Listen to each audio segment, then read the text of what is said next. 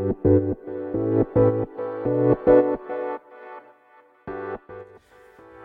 科行きの10分間始まります。このチャンネルでは日本最大級のブラジリアン柔術ネットワークカルペディエム代表の石川由紀が日々考えていることなどをお話しします。はい皆さんいかがお過ごしでしょうか？今日は非常に暑いですね。僕は今日は、えー、港区役所まで行ったんですが六本木の。結構暑かったですね。行って何ですか住民票とかね印鑑証明とかそういうのをあの取ってきました。しょっちゅうねそういうことやってんですよね。どうしても自営業者ってそういう仕事が多くなりますね。はい。でレターに行きますかね。レターレターでございます。ありがとうございます。いつも。えー、っと10代の思春期に触れたカルチャーはその人の人格形成に大きく関わると思います。自分は中学生時代にアクション映画にハマってスタローンシュワルツェネガーブルース・ウィリスハリソン・フォードチャック・ノリスジャン・クロード・バンダムドルフ・ラングレンが好きでした。格闘技を始めたのもこの時期の影響があり強さへの憧れもこの時に大きくなったと思っています。石川先生は高校時代に映画を600本見たとのことですがその時の影響はどのようなものがありましたか？強さへの憧れも生まれましたか？ご回答いただけたら幸いです。梅雨の時期ご自愛ください。はい。ありがとうございます。そうです。僕は高校時代は映画しか見てませんでした。でアクション映画もたくさん見てましたね。ジャンクロード・バンダムのダブルインパクトという全く評価されてない作品があるんですが僕はそれを見てあの格闘技をあの始めたと言っても差し支えないかもしれないですね。なぜかあの股関節の柔らかさにまず憧れて、えー、ストレッチをもうしまくってましたそしたらある日えー、っとねお尻の奥がバキッっていう音がしてあの片方ですねで1週間ぐらい歩くのがきつくなったんですけどそれから急にまあどちら側か忘れましたけど例えば左左側だとしましょう。左側だけすごく柔らかくなりました。でまた数ヶ月後ぐらいにストレッチをしてたら今度右側がバキッもうボリボリボリ今でもはっきり覚えてますね。なんかお尻の奥って感じですね。が音を立てました。その時にもう左側で分かってたので来たなと。思いましたね。それでねあの右も柔らかくなって180度開脚完全にできるようになったと思います。この話は体操の選手とかと話してるとみんな「あ分かる分かる」って言ってくれますね。そういうバキッて一発で柔らかくなることがあるようです。うんアクション映画好きですね。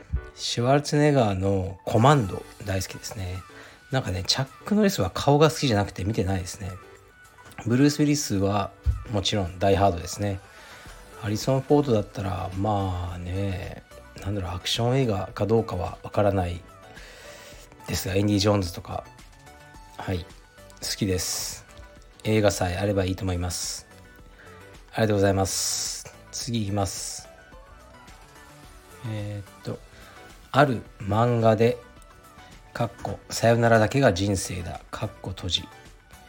潔くが急ぎ潔くていい言葉だと思ったというセリフがありこの名言を潔いと形容するセンスがとても好きでした。先生の好きなかっこ君主の交わりは淡き水のごとしかっこ閉じも潔さのある言葉だと思います。先生は他に潔さを感じる言葉はありますか？もしくは潔さを感じるエピソードや、えー、かっここの人は潔いかっこ閉じと感じた人など石川先生の潔さに対するご意見をお聞きしたいです。長文失礼しました。いつも楽しく聞いています。今後も楽しみにしています。はい。ありがとうございます。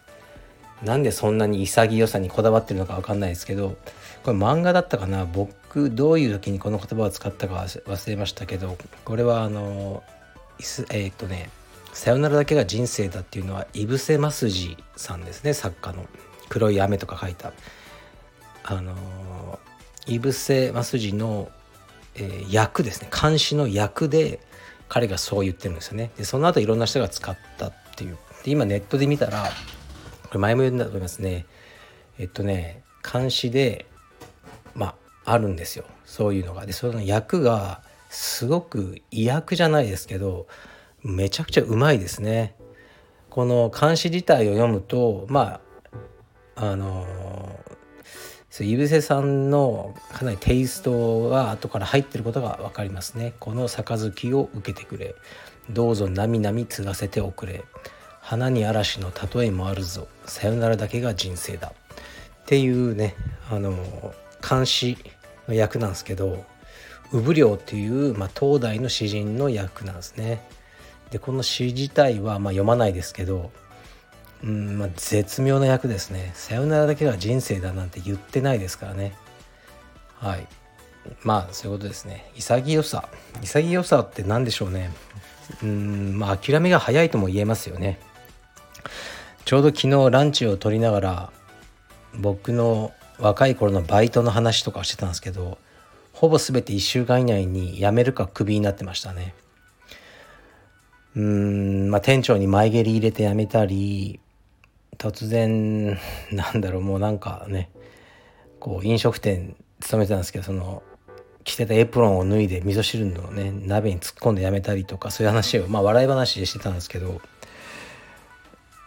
なんか僕はもう、うん、その時は潔いと思ってたんですけどね。もうこんなガタガタ 言われてまでやりたくねえって、ね、潔くやめてやるみたいな。でも、まあ、今考えればあまりいいことじゃないですよね。我慢が全くできない若者だったということだと思いますね。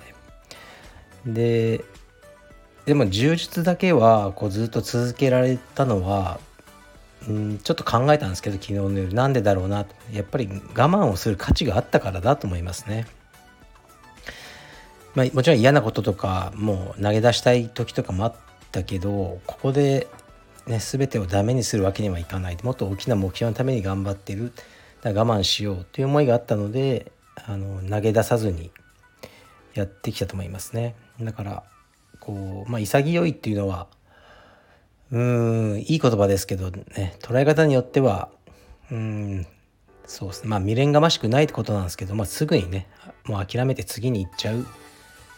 というね僕はそういうタイプだったんですけど充実に関してはしつこくやってきたっていう思いがありますね。まあ、それがねこの人があの求めてるエピソードになるかどうか分かんないですけどそういうことを思って例えば女性とかも僕は振られたらもう「あすいません」ってこう1回でね諦めちゃうタイプですけど何度も何度も振られても5回ぐらいねもう全く潔くなくしつこく言ってでもうねそれであの付き合うことになるとかしつこいあのタイプの人もいますよね。それはそれでね成功すればあのいいですけどね。あんまり成功しないともうストーカーになっちゃうんで厳しいですけどそういうことに関しても僕は結構さっぱりあっさりもう諦めて次に行こうという感じですね。はい。いいでしょうか。でこれからはお待ちかね。いや待ってないかもしれませんががっつりとした宣伝です。宣伝というか告知ですね。えっ、ー、とですねさっきカルペディウムの公式のツイッターにだけ今アップしたのですがあ画面で見れない。あ見れない。あそうちょっとね画面で今出し方がわからないから記憶だけでやりますがえっ、と6月の30日の夜7時半間違ってないかなからえっ、と LINE のライブ配信を行います。カルペディエムの LINE のアカウントの友達になっていただけないとこれは見れないやつなのでその友達になるえっ、とリンクを貼っておきました。で僕の個人アカウントのえっ、とですねストーリーこれはインスタグラムですね。こちらにも先ほどアップしたので、見てみてください。はい。で、これは、LINE っていう会社ありますよね LINE 社からのえっ、とねなぜかなんで僕なのかわからないですが LINE 社から、えー、そういうね要請というかお願いがありこのね LINE ライブというやつをやりましょうというふうにありがたいことに言っていただけて、えー、企画が進んでます。でえー、っとまあ LINE でそのライブで基本的にはこうえー、っとね T シャツとかも売るんですね。でもうオンラインストアでは売り切れちゃってるあのレアなアイテムとかも販売します。でもそれだけだとつまらないのでえっと岡崎荒野ですね元カルペディマ青山のスタッフ彼が LINE の社員さんの女性に、えー、柔術を教えるってことをしますね。でリハーサルはやったらしいですね。からまたあのちゃんとやります。柔術の技をこうね、まあ、ほぼ未体験のこの女性にお教えして、まあ、柔術がどんなものかっていうのを充実は今までやったことない方にも分かっていただこうとそういう趣旨でやりやりますので是非ご興味ある方は、えー、カルペディエムの公式 LINE アカウントの友達になってください。僕がよく分かってないですよね。僕 LINE ってほとんど使わないんですけど、そんなこと言っちゃダメなのかな。これからは使います。LINE です。